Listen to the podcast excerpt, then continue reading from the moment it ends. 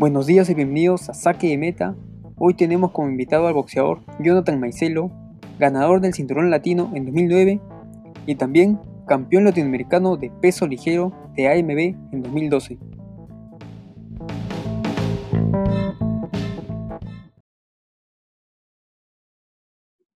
Comenzamos con el programa. ¿Cómo estás, Jonathan? Un gusto tenerte acá con nosotros.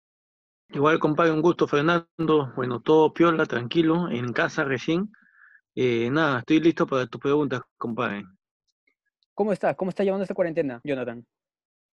Eh, honestamente, empecé la cuarentena primero eh, cumpliendo la, al ras de la letra, como mandó el presidente, pero debido a, esta circunstancia que se alarga más, se alarga más. Sí, por supuesto. Eh, yo no soy de las personas que piden un bono, así que definitivamente dije, no, yo no estoy para esto. Emprendí un nuevo negocio que es de fumigación.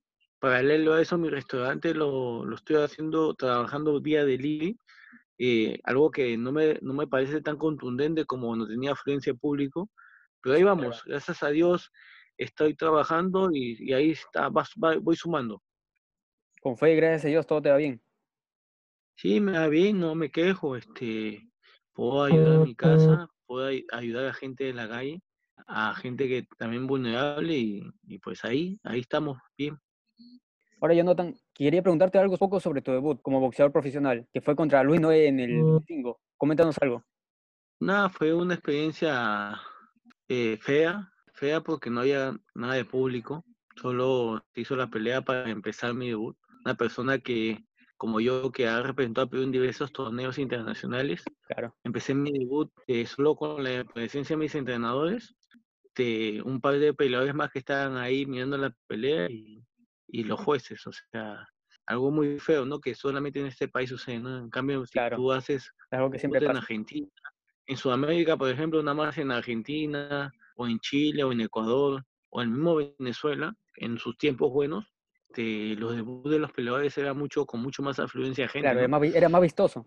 La gente siempre iba. Vistoso, vistoso, pero nada, fue así, mi debut no me gustó nada, pero empecé mi carrera profesional. Luego de eso eh, me quedé no sé cuántos años sin pelear y, y buscando oportunidades, ¿no? Para, para seguir con mi carrera. Para él eso trabajaba este, en una combi, pues trabajé en desalojos y así me la pasé trabajando y entrenando, ¿no?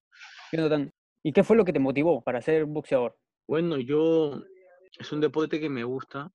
El fútbol no me gusta porque yo, a pesar de que fue un mundial, para mí no es la gran cosa.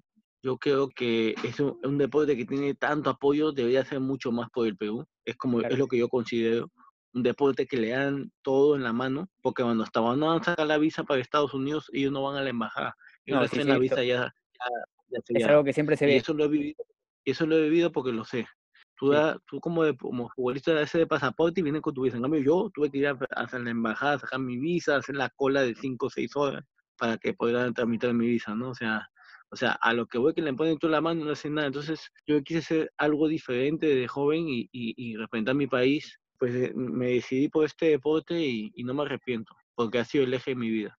Ya con tantos años que tienes, Jonathan, una pregunta. ¿Quién fue para ti el entrenador que te ayudó a mejorar tu técnica en el boxeo? Bueno, este, cuando viajé a los Estados Unidos sentí que mejoré porque estaba con, con los mejores allá de, del mundo, por, por, decirlo así. Y nada, allá el entrenador es muy importante en tu equipo, pero también es muy importante la concentración, ¿no? ¿de qué me servía entrenar fuerte si tenía mi cabeza deudas, tenía mi cabeza que tenía que pagar la renta ahí en Estados Unidos? Pero como que ahí estuve ahí, ahí dándole, estuve muy cerca de conseguir un título mundial, estuve, entre los números uno del mundo, pero no lo veo mi objetivo. Pero aún, bueno, aún estoy por ver este año que viene viajar a los Estados Unidos y, y continuar con ese objetivo. Claro, ya con la para que has tenido ya como dos años y medio aproximado desde tu última pelea en el 2017 y el 16 de diciembre, Ahora tienes proyectado seguir, ¿no? Seguir en este deporte, seguir boxeando profesionalmente. Lo que pasa es que me alejaron muchas cosas del boxeo, me alejaron el tema este de, de mis restaurantes, de, de, mis empresas, pero gracias a estas empresas yo pude este, seguir boxeando porque, bueno, podía pagar mis entrenamientos, podía pagar mis viajes, algo que, que está supuesto hacerlo las empresas privadas, pero estamos en Perú y, y es no muy complicado. No es una queja, ¿no? No es una queja, simplemente digo que se me hacía muy complicado manejar ambas cosas, ¿no? Poder boxear tranquilo y poder este, mantener mis negocios. Claro, sin tener ese pensamiento de las deudas, la comida, de lo que, de lo que hay que pagar y de lo que hay que recibir también, porque bueno, también mi negocio me iba muy bien, ganaba mucho dinero y también lo que había que percibir este mensual, semanal y diario, ¿no? Sí, por supuesto. Así que todo eso me traía siempre confundido, desenfocado del deporte, entrenaba y me tenía una llamada de, de urgencia para, para ver un tema de planilla, de a veces los bancos también se ponían pesados con algunas cosas, me, me Sunat dinero de, de, de mi, ¿cómo te lo puedo decir? O sea, Sunat supuestamente verificaba que yo estaba haciendo una transacción mala y me decomisaba 3.000, 4.000, 5.000, 6.000 soles. Y tenía que ir a ver, chequear eso que estaba pasando, porque no estaba cobrándome a mi banco, porque me, Sunat me había retenido ese dinero y tenía que hacer mi reclamo, no, es horrible porque a veces una te atrapa de, con unas deudas que tú no sabes y cuando vas a ver, haces tu reclamo y en un mes, mes y medio recién te habló ese dinero de cuatro mil, cinco mil, seis mil soles. Y eso me ha pasado como en dos años de, tener ese restaurante en San Isidro, me pasó como cuatro veces. ¿En tu proyecto? qué cabeza yo voy a estar pendiente de eso? Claro, en tu proyecto en Yo la Lucha, ¿no? Tus restaurantes que tienes. Bueno, le cambié el nombre, le puse Maicelo Restobar, le puse mi nombre. Bueno, ahora Maicelo... Igual está patentado, igual está patentado por mí, pero le puse Maicelo Restobar para no tener más problemas con terceros, en la cual estoy denunciando también, aparte de las denuncias que hice. Sí, claro. Por robos, por mañas, por mañas negativas que me hicieron esta gente, por estafas, y pues le cambié el nombre a Marcelo Restobar porque al costado de mi local, a solo 20 metros de mi local, los 30 por ahí, habían puesto más en otro Marcelo, otro Yula Lucho y cuando esa marca es mía, imagínate, la conchude de la gente. Claro, ¿no? Ahora Marcelo, cuéntanos, ¿quién fue la persona que fue el soporte para ti para seguir manteniéndote tanto tiempo en el boxeo? No, yo mismo, mentalmente, yo siempre soy muy, he sido muy fuerte de carácter, ¿no? A veces la gente confunde mi carácter con, con mi humildad, cuando no tiene nada que ver, porque una cosa es ser humilde, una cosa es ser sumiso, tengo carácter fuerte, soy aguerrido y, y, estoy ahí en las malas y en las buenas. Creo que mi gran soporte ha sido mi mente, mi, mi, mi pensamiento, mi forma de pensar y ver la vida.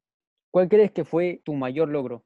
Ah, mi mayor logro creo que, que, ha sido mantenerme tanto tiempo en Estados Unidos, estar en número uno en los rankings ¿no? mundiales.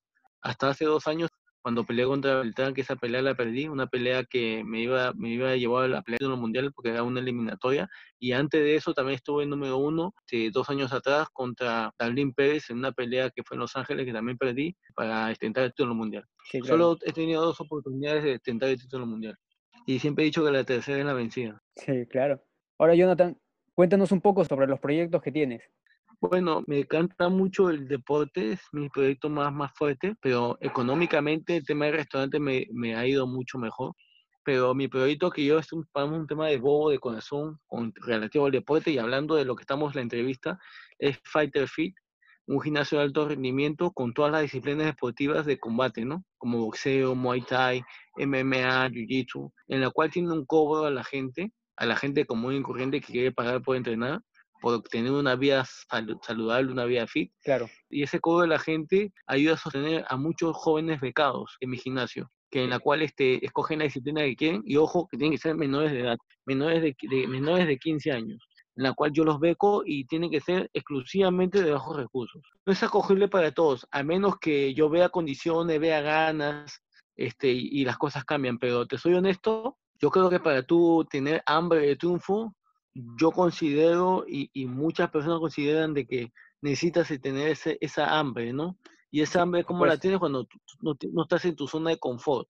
Si tú tienes una casa que papi y mami te mantienen, una casa de dos, tres pisos, con carrito, con, con buena ropita, eh, yo no es que diga que no lo puedes lograr, pero yo creo que no tienen tanta hambre como una persona que viene son distintas son distintas las, aspiraciones. Posiblemente entrena y su papá le dice, no, quiero que estudies esa administración de empresas. y lo vas a hacer porque tu papá no lo mantiene. Y, lo, y posiblemente lo hagas. En cambio, una persona que no tiene nada, no tiene cómo pagar estudios tampoco, va a ver como único objetivo entrenarse para pelear, para ser el mejor. Entonces, este, yo tengo esta conciencia de que, de que la gente de bajos recursos como estamos, estamos más limitados, o estuve yo, bueno, limitado, yo busqué esa fórmula de, con el deporte salir adelante. Así que considero que este proyecto me sirve más para los jóvenes bajos recursos que para los que tienen. Por eso que, bueno, puedo hacer alguna que otra excepciones siempre y cuando vea condiciones y ganas. Muy bien, Marcelo. Ahora, ¿qué boxeador amateur que tienes ahora en, dentro de tu gimnasio o crees haber visto que tenga una técnica parecida a la tuya en el boxeo? No, pues este, tú sabes que todos los peleadores somos diferentes, pero este, he visto muchos peleadores. No quiero nombrar en, alguno en especial, porque tú sabes, por un tema de egos, mejor no, no, mencionarlo, pero sí, acá en Perú, en los últimos panamericanos se ha visto varios, varios peleadores buenos que tienen bastante proyección a pasarse profesional. Luego de que la, la, el AIBA autorizó que ya se pelee sin cabezal, ya es casi un deporte semiprofesional. Así que, que, estos peleadores ya tienen técnica profesional, ya pelean como, ya no pelean como amateurs, sino pelean con un estilo profesional diferente, con cabeceos, con golpes al cuerpo. Así que yo pues considero que hay muchos chicos, muchos jóvenes que son, tienen bastante proyección a pelear profesional y también a estar en los Estados Unidos y buscar esa proyección para, para estar número uno en el mundo. Claro, hay muy buenos peleadores, pero no hay mucho apoyo en el boxeo, ¿no? Sí, pues, o sea, te soy honesto, este, mira, o sea, no creas que, que lo pongo como excusa, ojo, no es una excusa. Eh, a veces uno no consigue el objetivo por falta de apoyo. Y eso, eso tienes que tenerlo claro. Porque cuando uno tiene problemas económicos, yo no los tengo, ¿ok? Pero los tuve. Y cuando tú te dedicas a boxear, nada más entrenas. Y por entrenar no te pagan, te pagan por pelear. Así que tú tienes que entrenar con lo que tengas hasta llegar a la pelea y te paguen. Yo muchas veces peleé gratis acá en Perú. Solo en este país yo, yo peleé gratis. Peleé por 100 soles, peleé, por, por, un pan con cuaca y mantequilla. Claro, y las peleas son después de varios meses, ¿no? Para que veas la diferencia, pero por eso tú vas a poder buscar un objetivo si vas a pelear por un pan con cuaque, para que al final de tu pelea te den un pan con cuaque con huevo, qué sé yo. Entonces, no se puede, no se puede. Si, las, si, los futbolistas que le dan todo en la mano no lo han logrado, ¿te das cuenta? Nosotros los tenemos más huevo que queda. O sea, con apoyo las cosas cambian. Porque yo estoy cerca de un título mundial, apenas un título mundial sin apoyo.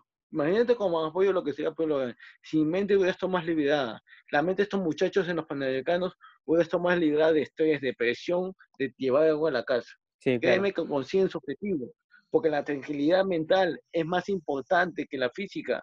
La física todo el mundo puede entrenar, pero si no tienes huevos, o sea, pensamiento de macho, para pelear, tú no consigues nada. Hay gente que en el gimnasio es fuerte, es peleador y le gana a todos. Y en la pelea con público se caga. No están acostumbrados. Y hay muchachos que tienen corazón, claro, hay muchachos que tienen corazón, que sin apoyo, sin nada, con problemas, pelean, pelean, pelean y están ahí. Y, es con lo que yo me considero y lo que muchos peleadores veo también en, su sangre, sangre de, de, guerrero. Hay gente que en verdad es, guerrera, gente que la lucha día a día y entrena y sabe que en su casa tiene el pan y qué sé yo. Entonces, este, yo creo que hay mucha gente así en el boxeo. El boxeo te da eso, esas cualidades. Sí, por supuesto. Ya para terminar, Jonathan, un mensaje para los jóvenes que comienzan en el deporte y en especial en el boxeo. Ah, bueno, yo quiero hablar para los jóvenes en especial que nunca se rindan y que, y que pueden conseguir su objetivo. Yo, yo considero eso realmente lo digo de verdad. No, me, no quiero meter tanto flow. Tú te proyectas y lo consigues. Más nada. Bueno, Jonathan, hemos llegado al final. Muchas gracias por acompañarnos. A ti gracias, compadre, y mucho éxito. Dios te cuide. Gracias por acompañarnos. Esto fue Saque de Meta nos encontramos la próxima semana.